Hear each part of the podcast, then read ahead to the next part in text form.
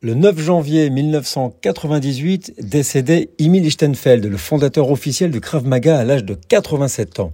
Il est né le 26 mai 1910 à Budapest. Il hérite de son père, qui était détective et instructeur en chef de la police départementale slovène, son goût pour les sports de combat. De 1936 à 1940, Imi se consacre plutôt à la lutte.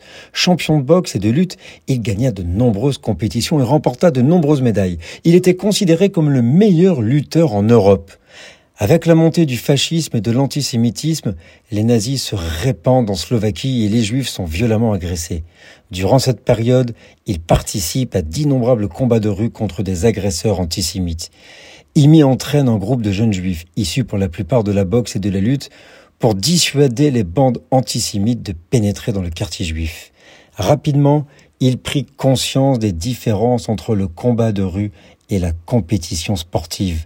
Le Krav Maga était né. Utiliser les réflexes naturels du corps humain, développer les mouvements d'attaque et défense simultanés, retrouver rapidement ses capacités à la riposte. À partir de 1940, IMI, devenant un problème pour les autorités locales devenues fascistes, il doit fuir le pays. Il s'embarque dans le dernier navire qui réussit à échapper aux nazis, appelé le Pencho. Il entra d'abord à la Haganah où il enseigna les techniques de base de la self-défense.